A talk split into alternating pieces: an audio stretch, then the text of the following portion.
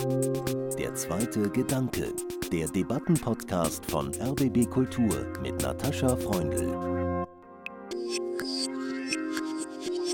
Die gesamte politische Elite ist nicht in der Lage, und das seit Jahren und Jahrzehnten, sich zu positionieren, wo sind wir denn wirklich, wenn wir sagen, die Würde des Menschen ist unantastbar.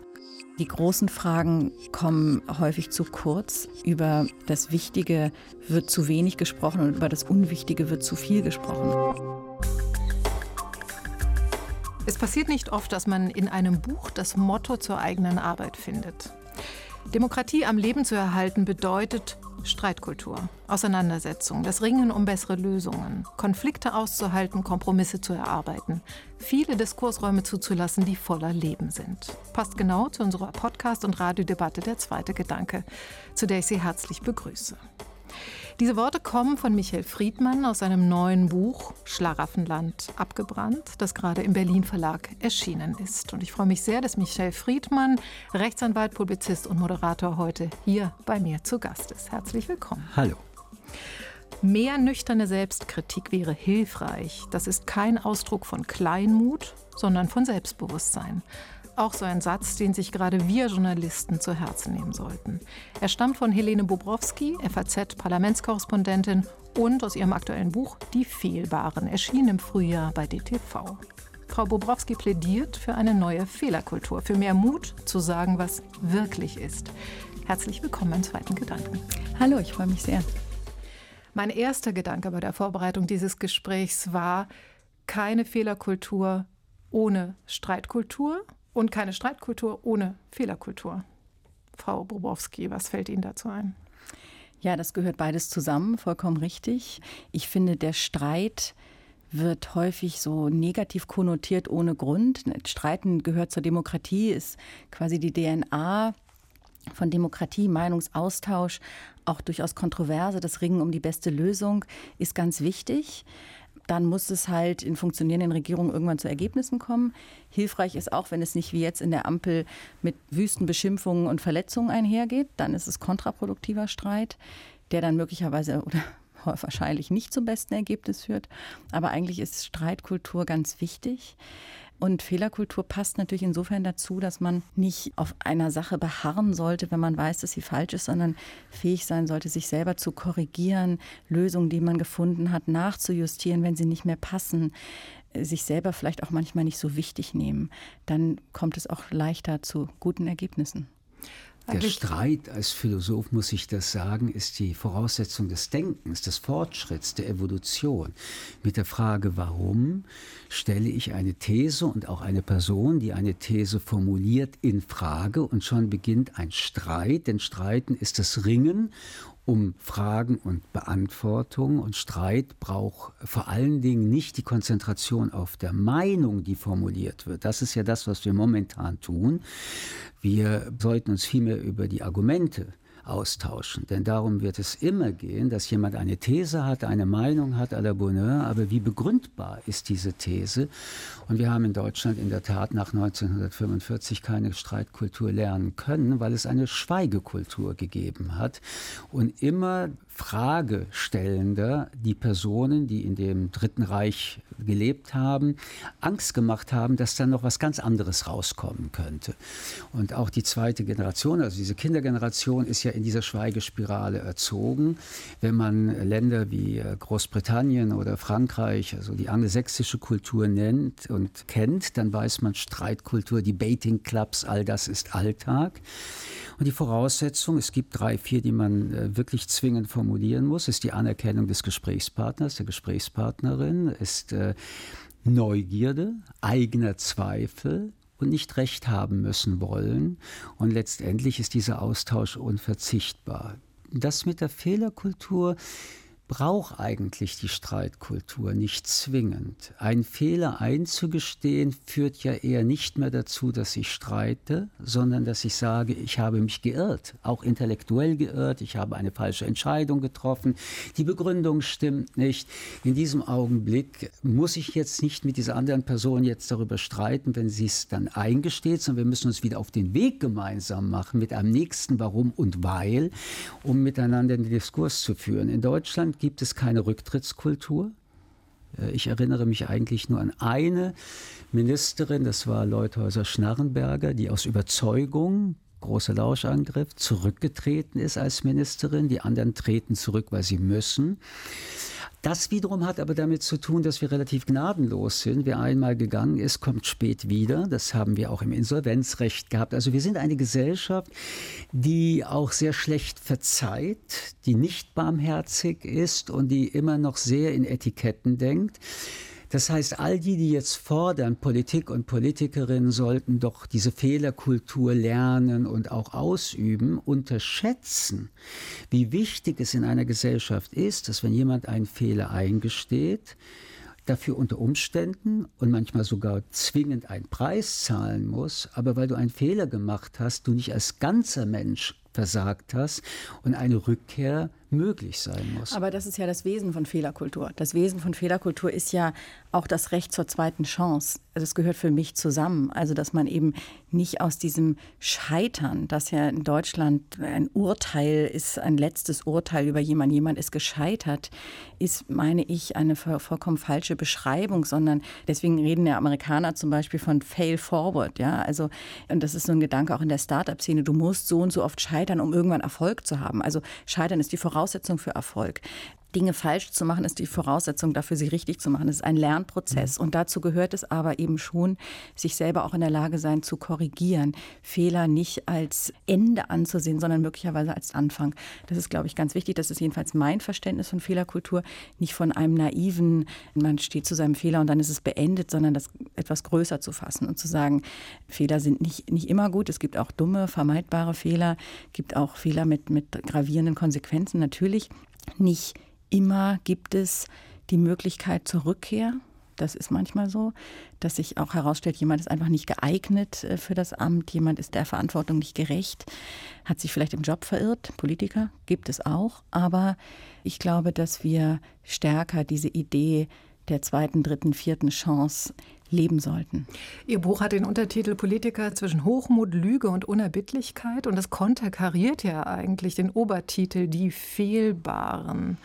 Warum glauben Sie, brauchen Politiker, anders als Herr Friedmann gerade sagte, Fehlerkultur reicht nicht, wenn ich Sie richtig verstanden habe, Frau Bobrowski, plädieren Sie ja für ein Mehr an Fehlerkultur. Ja, unbedingt. Ich glaube auch nicht, dass der Untertitel dem widerspricht, sondern im Gegenteil, die Unerbittlichkeit beschreibt ja das, was ich gerade gesagt habe, also die Unerbittlichkeit der Gesellschaft, die über Politiker sich erhebt, die sagt, die da oben, ihr könnt es nicht, ihr müsst weg. Also dieser Hashtag, der zuletzt so viel trendet mit XY muss weg, egal ob Baerbock muss weg, Habeck muss weg, Scholz muss weg oder Merkel muss weg, alle müssen weg das ist sozusagen die kurz gefasste Twitter-Antwort ähm, auf Dinge, die tatsächlich oder vermeintlich oder das ist ja häufig Ansichtssache falsch gelaufen sind.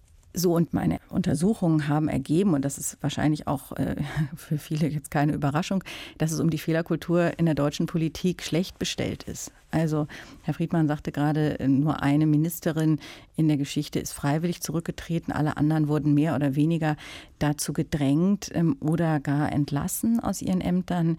Es herrscht eben vor dieses Verdrängen, Kleinreden, zum Gegenangriff übergehen, die Kritiker klein machen und all diese Mechanismen, die wir kennen. Und das ist natürlich, wenn man das große Bild jetzt betrachtet, überhaupt nicht geeignet, um Vertrauen in Politik aufzubauen, um diesem Politikverdruss etwas entgegenzusetzen. Es gibt eben auch ein wachsendes Bedürfnis nach einer Art von Ehrlichkeit oder zumindest Authentizität.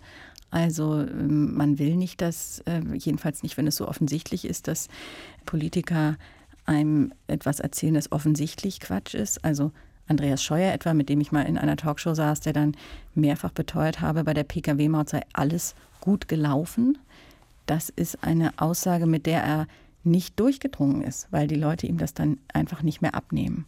Das ist das Vorherrschende und wir können jetzt beobachten, jedenfalls habe ich das beobachtet, ähm, dass es Ansätze gibt, ähm, Politiker, die es ausprobieren, mal anders zu machen, dem was entgegenzusetzen. Und das ist natürlich mit vielen Schwierigkeiten behaftet. Es ist nicht so einfach in dieser Gesellschaft, auch in der Medienkultur, die eben häufig auch sehr unerbittlich ist, nicht nur kritisch ist, sondern nichts bereit ist zu verzeihen. Und auch noch Jahre später. Also es gibt ein Zitat eines äh, amerikanischen Politikwissenschaftlers, der sagte, Fehler sind bei den Menschen wie in die digitale Haut eingebrannt. Man wird immer bei jeder Wikipedia-Suche darauf stoßen, wer irgendwann irgendwas gemacht hat. In jedem Zeitungsporträt wird es aufgegriffen. Man wird es nicht mehr los. Und das sind Dinge, die man überdenken sollte, meine ich. Mhm. Ich finde es interessant, wie Ihre beiden Bücher sich ergänzen. Bei Ihnen, Frau Bobrowski, haben wir so einen ganz klaren, nüchternen Blick auf Fehlerkultur oder Unkultur von Politikerinnen und Politikern hier in Deutschland. Und bei Ihnen, Herr Friedmann, haben wir so einen persönlichen und philosophischen Blick auf die ganze Gesellschaft, auf westliche Demokratien, auf Deutschland besonders. Sie beziehen sich auch auf viele, viele Studien, was Ungleichheit in diesem Land betrifft. Und Sie haben Ihrem Buch den Titel gegeben, Schlaraffenland abgebrannt. Und trotz des großen Fragezeichens, das auf dem Cover steht, frage ich mich, ist das nicht ein sehr schwarzes Bild? Das Deswegen das Fragezeichen. Ich bin, wenn ich äh, eine Tagesanalyse machen würde, auch nicht der Meinung, dass Schlaraffenland Deutschland abgebrannt ist, wobei man sagen muss, dass 20, 25 Prozent unserer Bevölkerung noch nicht mal am Voreingang eines Schlaraffenlands leben, aber dass die überwältigende Mehrheit Schlaraffenländler sind. Schlaraffenland bedeutet eine ökonomische Kernorientierung, auch als Kernwert der Identität in einer Demokratie lebend aber dass es im Schlaraffenland schon einige Brände gibt, die schon auch strukturelle Brände sind. Ob man äh, die Frage der Schulbildung und der Schulgerechtigkeit nimmt, die soziale Gerechtigkeit beginnt in der Schule. Das war das ganz große Versprechen auch dieses Landes, eine Demokratie, dass Kinder unabhängig ihrer Herkunft die gleichen Bildungschancen bekommen, denn sie können erstens nichts dafür und wenn sie gleichen Bildungschancen bekommen, haben sie die Möglichkeit des Aufstiegs Aufstieges. Dieses Versprechen wird gebrochen seit Jahrzehnten. Auch als ich schon Schulsprecher war, war es übrigens nicht toll. Und mittlerweile gilt es für alle Schulen in diesem Land. 30 Jahre reden wir über dasselbe. Nichts ist besser geworden. Es gilt für die Frage der Umwelt. 1972 Club of Rome, wenn wir diese 50 Jahre genutzt hätten, um in Trippelschrittchen miteinander die Umwelt zu korrigieren, wären wir heute nicht in dieser heftigen Hektik, die zu nichts führen wird, weil Hektik nichts regeln kann, vor allen Dingen nicht global. Es geht auch um geopolitische Fragen. Eine Gesellschaft, die sich 30 äh, Jahre einredet, Krieg ist kein Mittel der Politik, obwohl um uns herum dauernd Krieg herrscht, muss sich die Frage stellen lassen, in welchem äh, Gaggerland sie eigentlich leben. Und äh, es gilt auch, das muss man sagen, für die digitale Revolution, die die größte nach der industriellen Revolution ist, wo wir auch strukturell hinterherhinken. Und wir haben eine Methode gehabt, zwei Generationen, die jetzt 50, 60-Jährigen plus 10 Jahre minus und die 20, 30-Jährigen, wo wir alle Probleme, die uns gestört hätten, haben würden und auch stören, irgendwie mit Geld bezahlt haben, auch Regierungen, und dann ein Do Not Disturb-Schild hingehängt haben. Und jetzt stellen wir fest, aufgrund zwei existenzieller Erfahrungen, die Tür ist weg, auf die du dieses Schild hängen kannst. Und die existenziellen Erfahrungen sind Covid, damit war eine Hoffnung oder eine Fantasie, dass der Mensch das Chaos überwinden kann, dass der Mensch Kontrolle hat. Wir sind 100 Jahre später doppelt so alt wie vor 100 Jahren im Durchschnitt. Wir glauben, dass wir alle Krankheiten besiegen. Und plötzlich kommt eine Krankheit wie Covid und alles, alles ist nur noch Chaos. Und das ist eine ganz tiefe Erfahrung. Da konntest du noch so viele Milliarden ausgeben. Wir waren in einer Ausnahmesituation, wo kein Mensch mehr wirklich sagen konnte, wie es weitergeht. Und das Zweite war Krieg und ist Krieg, zwar nicht unmittelbar, aber mittlerweile so nah dran und bedrohlich, weil alle wissen, dieser Krieg ist nicht nur ein Krieg der brutalsten Niederknechtung von Menschen und Ermordung, sondern er stellt die Frage, die ja Präsident Xi und Putin offen formuliert haben vor mehreren Monaten, das 21. Jahrhundert ist das Jahrhundert der Autokratien und nicht mehr der Demokratien. Das haben Sie auch gesagt. Und damit kommen wir zur größten aller Krisen, nämlich was bedeutet uns Demokratie? Was ist es uns wert? Und wir erkennen, dass es eine große Leidenschaft gibt, die Demokratie zu zerstören. Übrigens auch nicht neu, die gab es immer, diese Auseinandersetzung zur Demokratie, aber dass die Mehrheit, die sich Mehrheit nennt, anscheinend diese Leidenschaft nicht entwickelt, um eine Gegenposition mit genauso viel Kraft und Strahlung auszusprechen, wie die die Demokratie zerstören wollen, weil wir auch da eine gewisse Dekadenz haben. Wir haben eine gelangweilte Gesellschaft, wir haben eine Demokratie, wo Demokraten entweder gleichgültig sind, was das angeht. Wir haben über Jahrzehnte nicht mehr in allen Generationen immer wieder neue Demokratie verhandelt. Wir haben es uns gemütlich gemacht und wir merken, dass all diese Fragen ins Wanken kommen und spüren plötzlich wieder, und das ist ja der zweite Teil des Buches, diese Angst, dass wir nichts mehr kontrollieren können, also dass das Chaos überhand nimmt. Und in solchen Situationen hat der Mensch ja immer Hilfskonstruktionen. Das kann einerseits Gott sein, Religion sein oder politisch eine Führung, eine harte, straffe Führung. Und nicht nur in Deutschland, sondern in vielen Ländern, die demokratisch waren. Ungarn, Polen, Italien, Trump mit Amerika, Israel äh, mit einer rechtsextremen Regierung merken wir, dass wir diese starke Führungen wollen. Nur dieser eine Satz zu Israel, und den hätte ich gerne in Deutschland übertragen. In Israel jetzt in der 39. Woche demonstrieren 250.000 Menschen jeden Samstag. Das ist per capita für Deutschland zweieinhalb Millionen. Ich wäre ja schon froh, wenn einige Zehntausende jeden Tag einfach mit so einem Schild unterwegs sind. Ich liebe die Freiheit, Sie nicht, lassen Sie uns drüber reden. Ich kann hier nur leben wegen der Würde des Menschen. Sie sehen es anders. Lassen Sie uns drüber reden. Und dass diese Aktivität so dumpf ist, das ist eine der großen Brandherde im Schlaraffenland. Na, es ist ja nicht so, dass nicht in diesem Land regelmäßig demonstriert wird, äh, seit einigen äh, Monaten und Jahren. Ähm, bei mir um der Ecke jeden Dienstag, aber das sind äh, Putin-Freunde und Corona-Leugner. Frau Bobrowski, wenn Sie in Ihren vielen Gesprächen mit PolitikerInnen für das Buch, aber auch ähm, in Ihrer täglichen Arbeit eine Frage stellen, die in die Richtung geht, äh, die Herr Friedmann so beschäftigen, sozusagen das große Ganze, Gefährdung der mhm. Demokratie, ein radikales Umdenken, Gefährdung der Wohlstandsgesellschaft, der Versprechen mhm. der Demokratie. Kommt das an? Werden diese großen Fragen überhaupt haben die Raum im Klein-Klein des Reagierens mhm. auf von einer mhm. Krise zur anderen? Naja, in der Tat, wenn wir jetzt schauen, wie die Ampel agiert und worüber die Ampel streitet, da sind wir wieder beim Thema Streit, dann ist es sehr vieles im Klein-Klein. Ja, die mhm. kleinen Details des Heizungsgesetzes, der, der sozialen Förderung. Damit will ich nicht sagen, dass es nicht wichtig ist für die Verbraucher, die eine neue Heizung einbauen oder jetzt die Krisenverordnung, wo es um Details geht, wie im Krisenfall in Europa Flüchtlinge weitergeleitet oder eben an den Grenzen gehalten werden, worüber dann heftig äh, gestritten wird.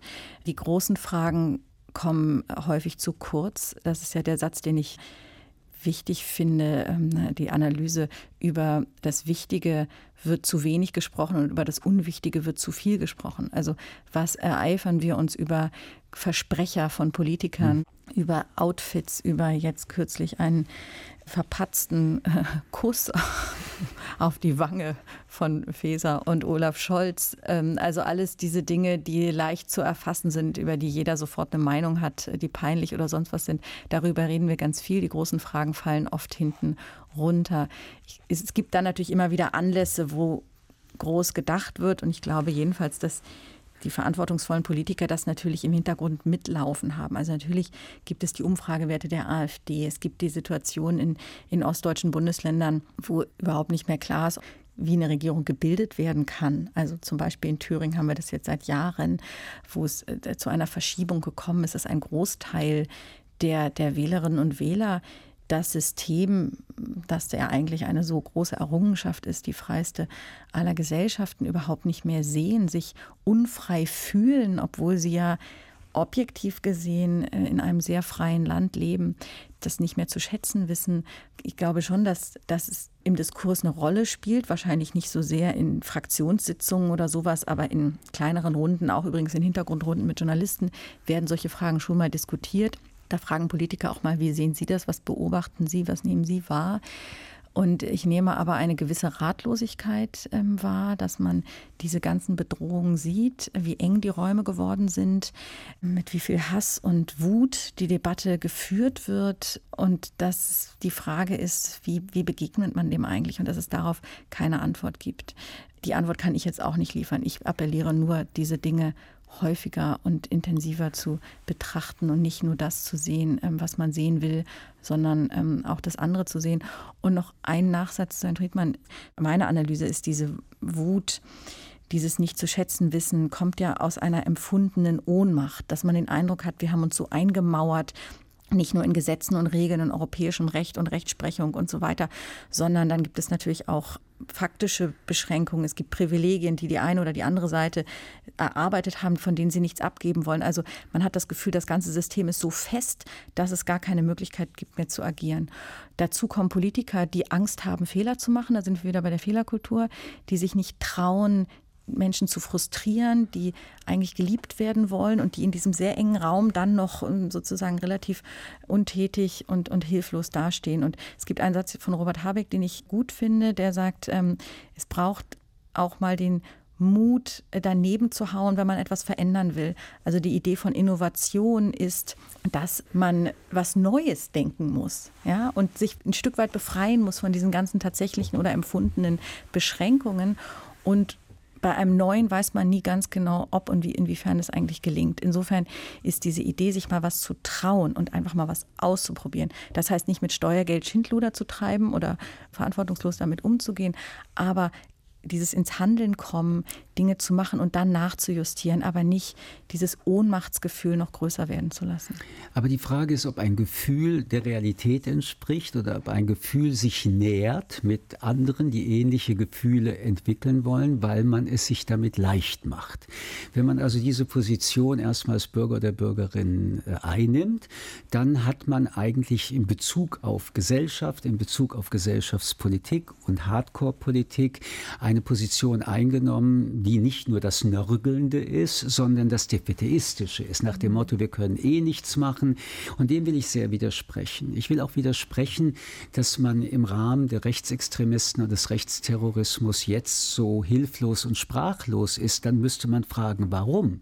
Weil man die Anfänge der Gewalt, die Anfänge, die es übrigens nach 1945 jeden Tag wieder mhm. gab, und dazu muss man auch sagen, äh, der Rechtsterrorismus und die AfD sind ja keine Erfindung des Ostens. Ostens, also auch Westdeutschland mit seiner NPD, Wehrsportgruppe Hoffmann und, und, und, hatte genau dieselben Strukturen. Die hat man aber verdrängt. Und äh, ich erinnere mich an Bundesregierungen, die dann gesagt haben, es darf kein Rechtsterrorismus in Deutschland geben. Was wird das Ausland dann darüber reden? Diese. Sätze in den 80er, 90er Jahren bis hin, dass in den, bis in die 80er ja nun auch äh, Nazis überall gesessen sind, darf man nie vergessen. Genau, wobei diese, man, glaube ich, unterscheiden muss zwischen Rechtsextremismus und Terrorismus, wo die Repression greifen muss. Aber ich bitte Sie auch, wenn wir schon beim... Und dann, Entschuldigung, nein, wenn ich... Auch da widerspreche ich. Ähm, okay, Nein. aber ich lasse nämlich kurz ja. ausführen. Und dem Bereich von Menschen, die nicht jeder AfD-Wähler ist ein Rechtsextremist. Also da, Menschen, aber das habe ich noch nicht die, gesagt. Nein, nein, aber weiß, wenn Sie es sagen, werde ich Ihnen widersprechen. Wissen Sie, wenn man CDU, SPD oder FDP und Grüne wählt. Und übrigens, so steht es in der Verfassung. Gehen wir von einem mündigen Wähler aus oder einer mhm. Wählerin. Das mhm. heißt, die Menschen wissen, was sie wählen. Mhm. Wenn man die Partei des Hasses wählt, weiß man, dass ja. man der Hass Macht gibt. Genau. Und ich, ich exkulpiere nein, sie nicht. Ich würde das auch nie exkulpieren, haben Sie mich falsch verstanden. Ich will nur sagen, wir haben es mit einer großen Bevölkerungsgruppe zu tun.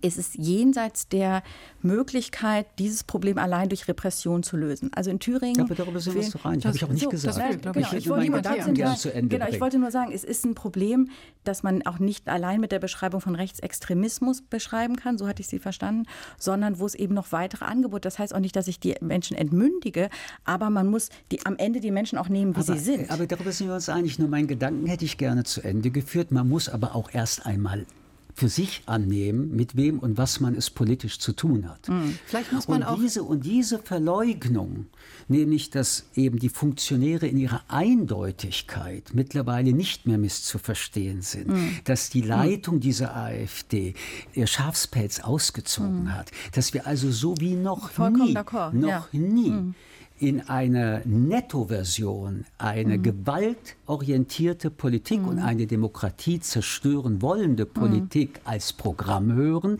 Das müssen wir akzeptieren, ja. um daraus Konsequenzen zu ziehen. Nur mein Petitum ist, wir haben in Häppchen immer größer werdende, das seit Jahrzehnten und haben uns aber geweigert, uns entsprechend mit diesem gesellschaftspolitischen Thema, und da bin mhm. ich bei Ihnen, ja. mit den Menschen, die dafür affin sind, Sinn auseinanderzusetzen. Genau. Jetzt, wo es zu ja. einer großen politischen Machtfrage auch wird, jetzt tun wir alle so, als seien wir überrascht. Ich bin überrascht, wer alles überrascht ist. Mhm. Naja, aber die, diese Ressentiments, die entstanden sind, dieses Gefühl, die da oben machen sich die Taschen voll, ich habe keinen Einfluss darauf, das ist sozusagen nur eine Pseudodemokratie und so weiter. Das sind alles Gedanken, die mittlerweile weit ins bürgerliche Lager hinein. Deswegen muss ich Gerd nicht Baum Menschenhass gesagt, haben. Nein, aber Gerhard Baum hat in den, finde ich, sehr guten Satz gesagt, die Verachtung der Demokratie ist sozusagen salonfähig geworden, mhm. so sinngemäß hat er das gesagt. Und diesen Umstand muss man zur Kenntnis nehmen. Es hilft nicht, sich das wegzuwünschen oder zu sagen, was sind das für Menschen, Nein, ähm, um Handeln, so, sondern genau, es geht darum, die Analyse zu machen und sich dann zu fragen, was folgt daraus und einfach nur zu sagen, das ist eine riesige Empörung, also die reflexhafte Politikerreaktion, jedenfalls aus dem linksliberalen Spektrum, ist eine, eine reflexhafte Empörung. Wie kann man nur?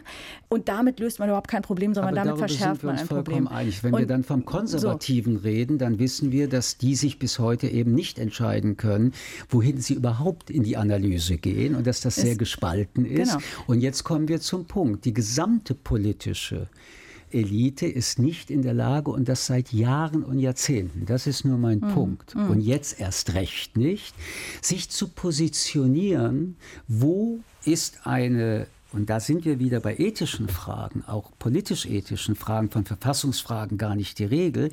Wo sind wir denn wirklich, wenn wir sagen, die Würde des Menschen ist unantastbar? Mhm. Wo positionieren wir uns in Eindeutigkeit. Ich rede jetzt nicht von Brandmauern, das ist eine der lächerlichsten hm. Metaphern, die man überhaupt geschaffen hat. Nur die Verantwortung für diese Entwicklung ist nicht nur alleine bei Rechtsextremisten mhm. und deren Wähler und Wählerinnen zu suchen. Und jetzt komme ich auf das Buch zurück, Schlafwaffenland ist abgebrannt oder ist abgebrannt, Fragezeichen. Wer hat in den letzten 20, 30 Jahren wirklich intensiv verhandelt, auch mit jungen Menschen immer wieder verhandelt, mhm. auch junge Menschen untereinander verhandelt. Was verstehen wir unter Demokratie? Was verstehen wir unter der Würde des Menschen, die unantastbar mhm. ist? Was verstehen wir unter einer sozialen, gerechten Gesellschaft? Was verstehen wir überhaupt unter Freiheit?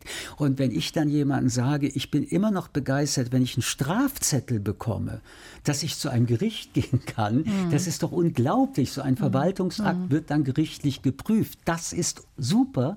Dann gucken mich Leute an und sagen, ja, und dann dauert es aber ein Jahr. Mhm. Also diese leuchtenden Augen, und zwar nicht emotional, sondern rational kognitiv, was das hier eigentlich für ein Lebensangebot ist, was das für eine aufgeklärte humanistische Leistung ist.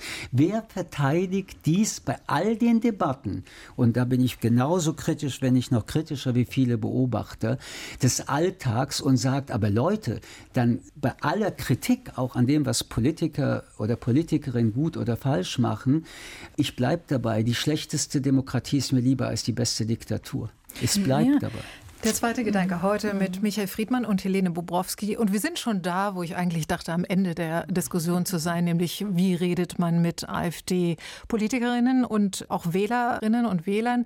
Ist ja interessant, Frau Bobrowski, dass Sie in Ihrem Buch über die Fehlerkultur sehr viele Politiker aus verschiedenen Parteien befragt haben, aber niemanden aus der mhm. AfD.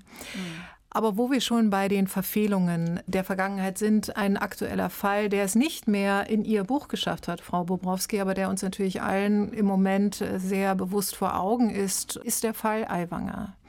Der bayerische Vizeministerpräsident und Wirtschaftsminister, Chef der Freien Wähler, hatte ein Flugblatt in seiner Schultasche, als er 17 war, Gymnasiast, 11. Ähm, Klasse das ein Wettbewerb auslobte für den größten Vaterlandsverräter. Erster Preis Freiflug durch den Schornstein in Auschwitz.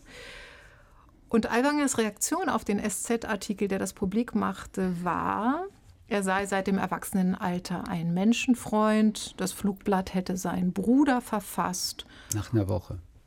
Nach einer Woche war die Reaktion, und er selbst sei Opfer einer Schmutzkampagne hm.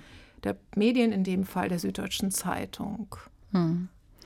Ja, ich habe natürlich äh, gedacht, ich muss sofort ein neues Kapitel schreiben. und andererseits habe ich gedacht, der Fall passt im Grunde genommen perfekt in mein Buch. Also man kann jetzt auch das Buch lesen und den Fall vielleicht besser verstehen, weil die äh, Gedanken, die ich mir gemacht habe, eben das irgendwie gut vorbereiten. Also es ist quasi ein geradezu idealtypischer Fall von vollkommen missglückter Fehlerkultur. Was mich am meisten umtreibt in der Rückschau ist, dass wir seit nach wenigen Wochen später über das Thema gar nicht mehr sprechen. Ja, auch im, im, Wahlkampf spielt es keine Rolle. Ja, oder jedenfalls nicht, nicht, in, nicht in der Hinsicht spielt es eine Rolle im Wahlkampf. Also CSU-Chef Söder sagt jetzt, dass die Umfragezahlen für ihn so schlecht aussehen, wegen Eiwanger. Naja, also Aber ich meine, ich würde es andersrum sagen, ich würde sagen, also es spielt insofern eine Rolle, als die Freien Wähler einen enormen Zulauf haben, was im Grunde aus meiner Sicht bricht mit dem bisher bestehenden bundesrepublikanischen Konsens, dass man bei Verdacht von brauner Vergangenheit nicht die Unschuldsvermutung in der Form gilt, wie sie sonst gilt, sondern dass es eine erhöhte Aufklärungspflicht gibt. Dass man sich nicht irgendwie mit, mhm. äh, ich habe Erinnerungslücken, ich habe irgendwas anderes rausreden kann, nicht mit irgendwelchen überhaupt nicht plausiblen Abschieben auf den Bruder, auf die Mutter, auf sonst wen, sondern das war bisher wurde auch nicht immer durchgehalten, aber das war eigentlich der gesellschaftliche Konsens. Da drücken wir kein Auge zu. Da sagen wir nicht, im Zweifel wird schon gut gegangen sein, sondern das wollen wir ganz genau wissen. Erst recht bei Politikern in Verantwortung. Und dass das nicht nur in dem Fall nicht so gewesen ist, sondern sich der bayerische Ministerpräsident, der ja selbstbewusster Mann ist und eigentlich auch ein echter Machtpolitiker, sich mit 25 Antworten, die an Dreistigkeit im Grunde nicht zu überbieten waren, zufrieden gegeben hat, obwohl gar keine einzige Frage ernsthaft beantwortet wurde. Und die Bevölkerung sich damit zufrieden gegeben hat und im Gegenteil jetzt Herrn Aiwanger als im Grunde genommen Idol lobt und jeden Kritiker als äh, Hexenjäger und ähnliches äh, verbrämt. Das ist eine Entwicklung, die mir große Sorgen macht. Da sind wir wieder bei dem, was wir vorher diskutiert haben. Die Gefahren für die Demokratie lauern eben nicht nur bei denen, die früher Glatzen und Springerstiefel anhatten und heute manchmal etwas äh, ziviler aussehen, sondern diese Verschiebungen gehen bis in Bereiche von Leuten hinein, die auf den ersten Blick gar nicht verdächtig sind, die dann aber eben doch das Gefühl haben, ach Gott, oh Gott, was sollen wir uns denn jetzt noch mit diesen Geschichten und das sind doch Jugendsünden und man tut so, als habe jemand Kirschen des Nachbarn geklaut. Und wer es kritisiert, ist irgendwie äh, überkritisch und es muss doch mal einen Schlussstrich geben. So, das ist eine Verschiebung, die ich an diesem Fall exemplarisch wahrnehme, abgesehen davon, dass das Überraschend ist, dass er damit durchgekommen ist, was meine ich der besonderen Situation des Wahlkampfs zu verdanken ist, sonst wäre das möglicherweise anders ausgegangen.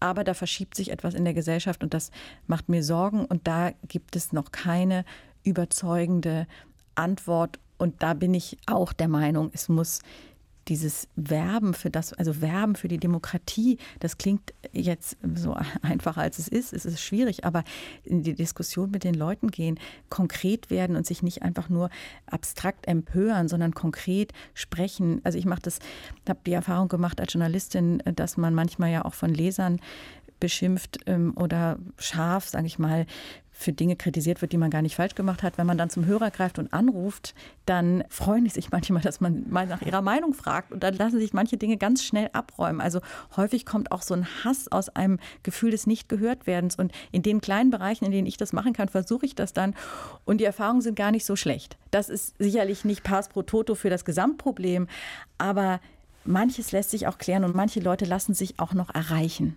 Waren Sie überrascht, Herr Friedmann, also dass Herr Aiwanger damit durchgekommen die, ist? Die gelungenste Generalprobe des Verschiebens ist ja Sarrazin gewesen mit seinem Buch, immer noch das erfolgreichste Sachbuch äh, Deutschlands, in dem auch, wie ich finde, Theorien formuliert wurden, die eigentlich nicht aushaltbar sind.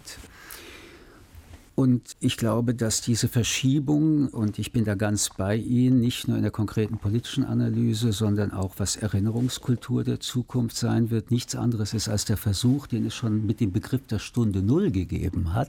Also wir haben die Nase voll, wir lassen uns das auch nicht mehr sagen und wir lassen uns auch nichts mehr unterstellen.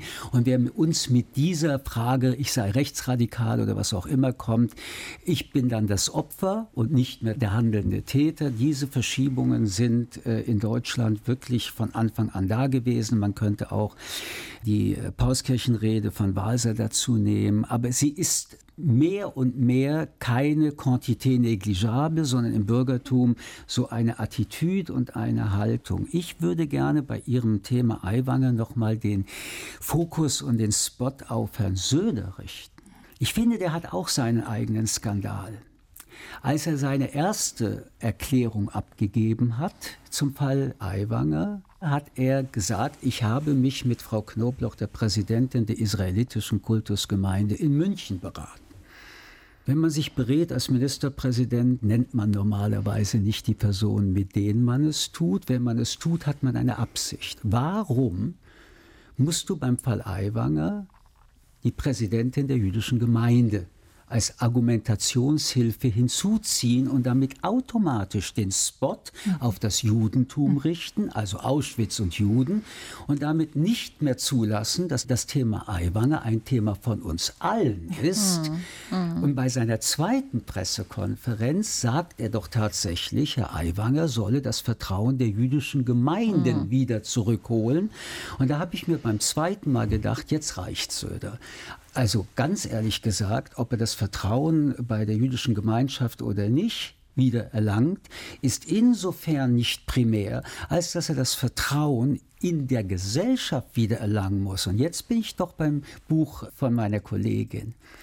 Die meisten Leute sind bisher gefallen, nicht an ihrem ursprünglichen Fehler, sondern am Umgang hm, damit. Ja. Und hier lernen wir, dass man indem man den Fehler umdreht mm. und sogar mm. sich zum Opfer erklärt, ja, das aber plötzlich erfolgreich bleibt. Hier ist doch eins bitte noch mal festzuhalten. Wir sind Menschen und man könnte doch auch die Frage gestellt haben, warum hat Herr Aiwanger, als das rauskam, sich nicht sofort hingestellt und gesagt, ich habe Fehler gemacht in meiner Jugend. Ich war 17 und es ist ein ernster Fehler. Es ist kein Jugendsünde oder wie wir heute über Kavaliersdelikte reden. Wenn man sowas macht, ist es keine Jugendsünde. Ich bedauere das zutiefst. Jetzt ist es rausgekommen. Ich bedauere, dass ich es nicht vorher sogar gesagt habe. Aber ich will in aller Deutlichkeit sagen, ich habe seit Jahrzehnten versucht, ein Demokrat zu sein, ich distanziere mich total davon, dann wäre doch die ganze Sache implodiert. Dass das nicht einmal geleistet wurde, zeigt, dass nicht nur die Fehlerkultur ein Problem ist, sondern dass wir sehr darauf achten müssen, wie in Zukunft Exkulpationen mhm. aufgebaut werden. Und das ist eine sehr wichtige Aufgabe der Beobachtung, weil mit jeder Exkulpation, die eine kontradiktische ist, die Fehlerkultur, aber auch die Demokratiekultur sich verändert. Und dann heißt es also, wenn der nicht zurücktreten musste, warum soll ich meinen Fehler hm. eingestehen? Mhm. Fehlerkultur in unserer Gesamtgesellschaft, das will ich noch mal sagen, den Menschen allen es leichter zu machen, ob im Betrieb, wir als Journalisten und Journalistinnen, äh, auch in der Familie zu sagen, ich habe Mist gebaut und keine Angst davor zu haben, das ist die Voraussetzung auch von Freiheit. Und deswegen ist Ihr Buch für mich so wichtig, weil wenn wir in der öffentlichen, in dem Fall politischen Elite, eine Methode immer wieder belohnen, hm. dass nachdem ich einen Fehler gemacht habe, mit Lügen wegkomme. Ja. Wie soll ich eigentlich meinen zwei Kindern, 15 ja, und 18, sagen, hey, steh dazu, lass uns darüber ja, reden, was ist da passiert, dann ist auch gut. Das wird dann schwieriger. Und das sagt natürlich ein Mann, der selber vor 20 Jahren äh, sich hingestellt hat, hinstellen musste und sagte, ich habe einen Fehler gemacht, einen großen Fehler und ich trete von allen öffentlichen Ämtern ja. zurück. Und ich fange bei Null wieder an.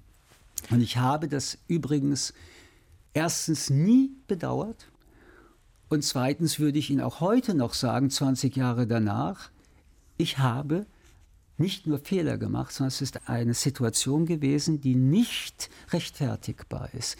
Und auch das gehört zur Fehlerkultur, nicht zu hoffen, dass im Laufe der Zeit Gras drüber mhm. wächst.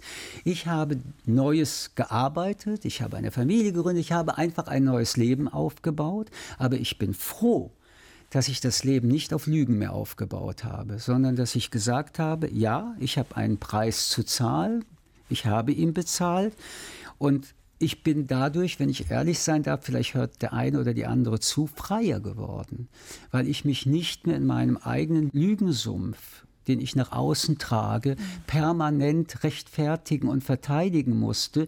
Ich kann, wenn Sie das jetzt noch mal ansprechen, ohne dass ich einen höheren Puls bekomme oder Angst bekomme, sagen, ja, Sie haben recht, es war damals falsch, es ist heute falsch, ich bin von allem, was ich hatte, zurückgetreten. Und ganz ehrlich gesagt, ich bin 20 Jahre später glücklicher, als ich damals war. Hm, und trotzdem äh, verlassen einen die Gespenster der Vergangenheit nie. Und Sie haben vorhin, Frau Bobrowski, ja auch wie nannten Sie das, äh, digitale, digitale Tätowierung ja. ähm, mhm. angesprochen, die man dann doch ein Lebtag mit sich trägt. Mhm. Ist irgendwie auch ein starkes und zugleich schreckliches Bild, äh, das wir da haben. Die Autorin Deborah Feldman hat ihr Mea Culpa damals äh, jetzt nochmal aufgegriffen in ihrem aktuellen Buch Judenfetisch und wirft der Öffentlichkeit vor, dass ihr Ordern von Zwangsprostituierten damals weniger skandalisiert wurde als ihr Kokainkonsum. Was das antworten Sie darauf? Und wenn man in das Netz reingeht, sieht man, dass das nicht stimmt. Interessant ist, dass sie das, obwohl sie andere Namen nennt, bei mir namenslos geschrieben hat. Aber ganz ehrlich gesagt, das ist das Problem von Deborah, nicht meins. Und auch das ist so schön. Ich habe alles für mich geklärt, ich habe alles mit der Öffentlichkeit geklärt. Und äh, so gesehen, wenn man über dieses Thema redet, auch gerade Politiker und Politikerinnen, es ist richtig, dass du für Fehler was bezahlst, teilweise auch bestraft wirst. Es ist nicht richtig, wenn man dann, als wäre dieser Person, die bezahlt hat oder eine Strafe eingenommen hat, sie dann in alle Ewigkeit rekapituliert. Also ich bin ja auch Anwalt. Unser mhm. ganzes Recht geht von der Resozialisierung aus. Verjährung. Bewährung. Und es geht auch davon aus, dass die, ja, und es geht auch davon aus, dass die Würde des Menschen bei all dem, was er tut, immer noch im Mittelpunkt auch für solche Menschen gilt. Und wir müssen mhm. sehr aufpassen, dass wir nicht eine Verhärtung in der Gesellschaft fortsetzen. Ich rede jetzt wirklich nicht von mir, weil ich kann mich über nichts beklagen. Im Gegenteil. Aber eine Verhärtung gegen Menschen, auch eine Unbarmherzigkeit herstellen mhm. und damit uns so erhöhen über Menschen. Einige, die sich überhöhen, sind einfach noch nicht erwischt worden. Und daran sollte man auch denken. Und nur wenn wir in einer Gesellschaft sind, die das auch nicht zulässt, weil das ist der Anspruch dieser humanen Gesellschaft, dass Menschen Fehler machen, wenn sie für diese Fehler bezahlt haben, damit dann befreit werden. Und ich kann jedem nur raten, diesen religiösen Begriff der Barmherzigkeit ähm, nicht nur ernst zu nehmen, sondern weltlich zu übersetzen. Irgendwann ist gut. Und Sie haben recht, mhm. die Verjährung ist ja noch ein radikaleres Instrument. Wenn eine Tat verjährt ist, dann darf man den Beschuldigten nicht mehr der Tat mhm. vorwerfen. Also ich bin ja auch Juristin und es ist interessant zu sehen, das habe ich mir auch in meinem Buch angeschaut, welche im Grunde Strukturen, die man aus dem Recht kennt, mhm. auch im politischen Betrieb übertragbar sind. Das ist auch die Idee der Reue ist mhm. ja auch der reuige Straftäter kriegt einen Abschlag auf das Strafmaß. Und das kann man jedenfalls in Teilen auch in der Politik beobachten. Also etwa Cem Özdemir, das ist jetzt auch äh, über 20 Jahre mittlerweile her, seine Flugmeinenaffäre. Auch er hat damals alle Stecker mhm. gezogen, ist sein Mandat nicht angetreten, ist zwei Jahre lang, hat er sich quasi nicht zu Wort gemeldet, hat dann seinen Weg gegangen? zurück, hat dann über das Europaparlament seinen Weg zurückgefunden. Und jetzt hm? taucht das Wort Bonusmeilen-Affäre zwar auch hin und wieder mal auf, aber auch er wenn er hier sitzen würde, würde wahrscheinlich sagen, ja, das ist abgehakt. Wenn man den Fall Andi Scheuer, den ich vorhin schon erwähnt habe, der halt nie dazu Stellung bezogen hat, oder auch Aiwanger, der gar keinen kritischen Blick auf sich selber hat, der gar keine Distanz hat, der jede Kritik nur als Angriff sieht und von sich weist und zum Gegenangriff auf seine Kritiker übergeht, das ist natürlich sowieso kein reuiger Sünder und das ist eben auch einer, dem die Gesellschaft mhm das nicht abnimmt und deswegen auch alles Mögliche entsteht. Und natürlich nährt das auch dieses Gefühl von, die da oben machen, was sie wollen. Für die gelten keine Regeln und die sitzen da feist und machen weiter. So, das ist jetzt nicht unbedingt ein Bild, was ich mir zu eigen machen würde, aber was man eben feststellt, dass es gibt. Und insofern ist es interessant zu sehen, welche verschiedenen Muster es gibt und dass es natürlich ein Verhalten gibt, das wir haben vorhin über die zweite Chance gesprochen, das dann auch, und das, da bin ich auch sehr dafür, eine zweite Chance ähm, ermöglicht. Und das kennen wir ja alle auch aus dem Privatleben, oder? Dass man also äh, Freundschaften, Beziehungen zerstören kann, indem man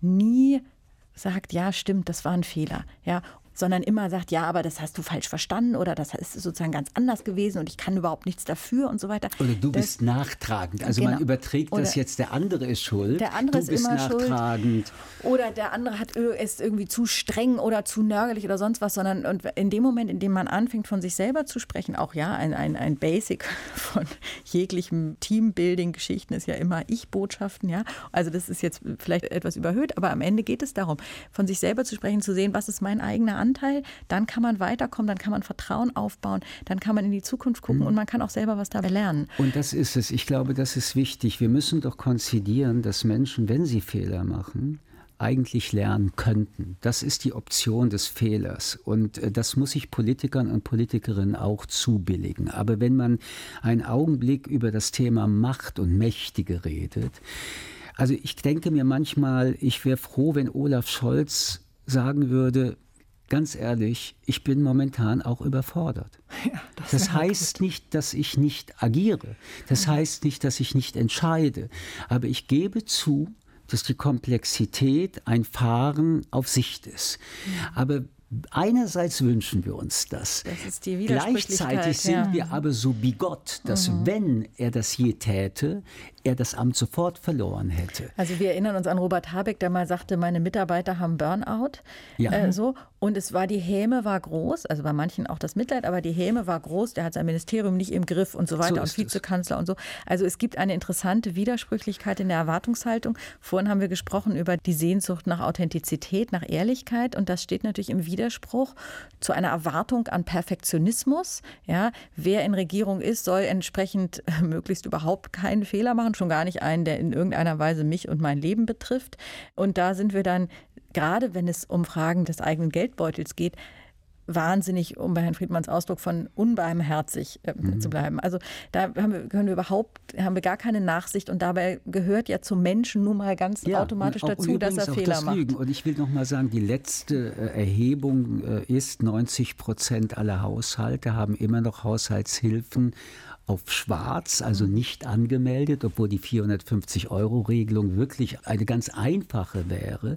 Das sind aber die 90 Prozent, nicht wenige davon, die sofort mit dem Zeigefinger mhm. unterwegs sind, wenn es heißt, die Politiker geben die Steuern genau. äh, einfach mhm. aus. Also bei all dem, was wir heute diskutieren und auch bei meinem Buch Schlaraffenland, und deswegen ist dieses Fragezeichen ernst gemeint. Äh, ich habe versucht, keine Antworten mit Ausrufezeichen zu geben, aber ein Problembewusstsein zu schaffen, dass wir endlich auch anfangen müssten, und das ist die Voraussetzung von zivilisierter Demokratie, uns miteinander so zu unterhalten, dass wir auch aufhören, immer nur das Maximum zu wollen oder von anderen zu erwarten. Auch wir Journalisten sind in letzter Zeit sehr schnell geworden, aber das hat auch eine ökonomische Begründung.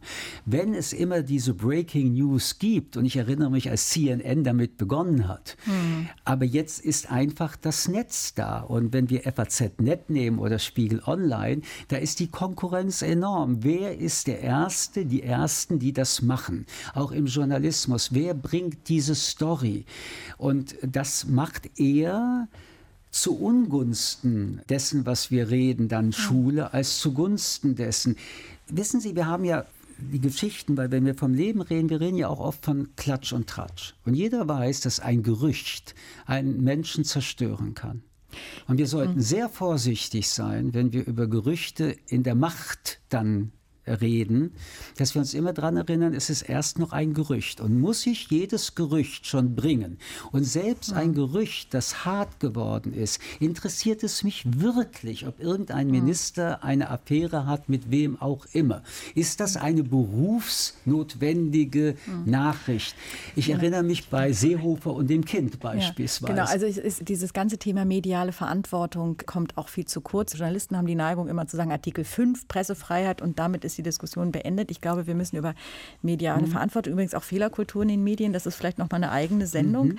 Absolut. Ähm, Machen wir gleich kommt viel zu, ja. ja. spielt überhaupt keine Rolle, wird auch von äh, Medienvertretern nicht gelebt, jedenfalls mhm. von den meisten. Eine äh, positive Botschaft zum Schluss.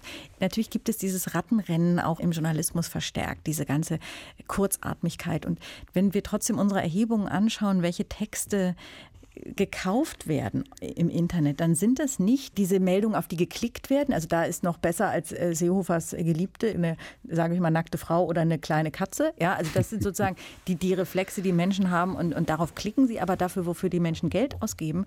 Und das ist eigentlich die gute Nachricht. Das sind die teilweise auch sehr komplexen, intensiv recherchierten, langen Geschichten, wir hatten einmal in einem Jahr, war der meistgelesene Artikel war, wie funktioniert Obamacare wirklich? Das ist ein paar Jahre her. Es war ein wahnsinnig trockener Text, was man journalistisch so als Schwarzbrot bezeichnet. Und das wollten die Leute einfach wissen. Und dann haben sie das Vertrauen dass die Person, die es recherchiert hatte, das ordentlich recherchiert hat und dass man da was lernt. Und das finde ich immer vielleicht so zum Schluss, ja, es gibt es eben dann doch auch dieses echte Interesse und es ist nicht alles immer nur schnell, oberflächlich und falsch. Oder, oder also ich höre im Buch auch auf ähm, mit der These skeptischer Optimismus. Aber der Optimismus ohne Skepsis wäre auch Kontradiktio zu unserem Journalistenberuf, aber wäre auch eine Kontradiktio zum Denken. Ich glaube, dass wir nicht hilflos sind. Davon bin ich überzeugt. Hilflos sind wir nicht. Aber um es zu verändern, müssen wir einfach was tun. Und äh, oft wird ja gefragt, ja, was soll man tun? Meine Familie ist von Oskar Schindler gerettet worden. Wenn jemand 43, 44 mitten in Polen, in Nazi-Deutschland 1000 Menschen retten konnte, dann ist der Satz, man kann ja nichts gegen die da oben tun, für mich ein Leben lang nicht mehr formulierbar. Wir können tun. Und wenn es nur eine kleine Sache ist, es muss ja nicht gleich die ganze Welt gewesen sein. Mir scheint eine große Herausforderung unserer Zeit besteht darin, auch in der Situation von existenzieller Angst, oder wo es ans Eingemachte geht, wo man das Gefühl hat, Sie haben vorhin den Krieg angesprochen, den Krieg gegen die Ukraine, wo man das Gefühl hat, ich habe Verwandte in der Ukraine, das betrifft die eigenen Leute. Und wie kann die SPD jetzt zum Beispiel das 60-jährige Parteijubiläum von Gerhard Schröder feiern? Ja?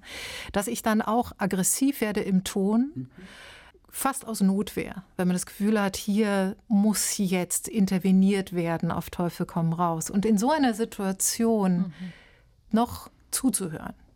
Und der wie auch immer sogenannten anderen Seite zuzuhören.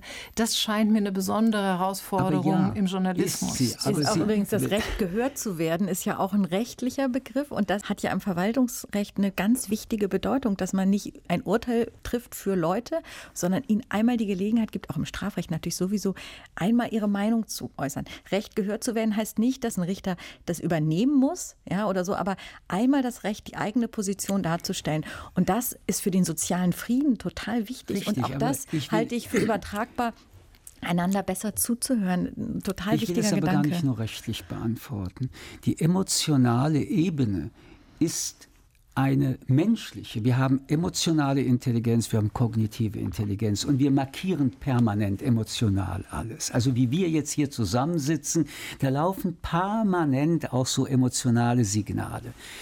Aber nicht nur, dass es wichtig ist, dass sie ihre Wut oder auch ihre Trauer oder ihre, ihre Angst formulieren. Das muss man ja aussprechen. Das wissen wir. Wenn man es nicht ausspricht, wird man krank. Und dasselbe gilt für die Gesellschaftspolitik. Nur, irgendwann muss man darum arbeiten, dass man wieder ins Denken kommt, ins Rationale kommt, ins Argumentieren kommt, weil die reine emotionale Debatte führt ins Nirvana.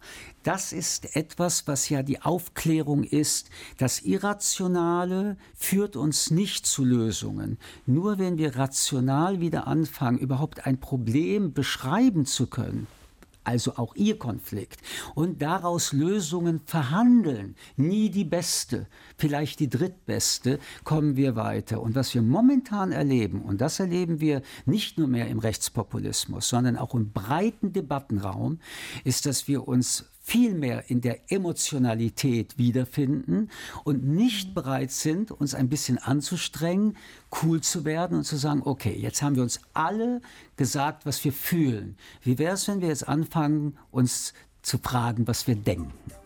Schönes Schlusswort für den zweiten Gedanken. Vielen, vielen Dank, Michel Friedmann, und vielen Dank, Helene Bobrowski. Ja, Gerne. Danke bei Ihnen. Von einer Schweigekultur in eine Streitkultur zu kommen. Und dieser Satz im Buch von Michel Friedmann hat mich besonders aufhorchen lassen, mehr Sehnsucht zu haben, dass das Argument des anderen wirksamer ist als das eigene. Aber auch Dissonanzen ertragen. Das ist wichtig. Wie wir streiten, aber auch worüber wir streiten. Keine Scheu vor den großen Fragen nach der Zukunft der Demokratie, der Menschenrechte, des Klimas. Denn auf diese Fragen kommt es an. Das ist mein zweiter Gedanke nach der Debatte mit Helene Bobrowski und Michel Friedmann. Schreiben Sie uns Ihre Kommentare, Anregungen, Kritik an der zweite Gedanke at rbbkultur.de. Ich bin Natascha Freundl. Danke fürs Zuhören, Weiterdenken und Weiterstreiten.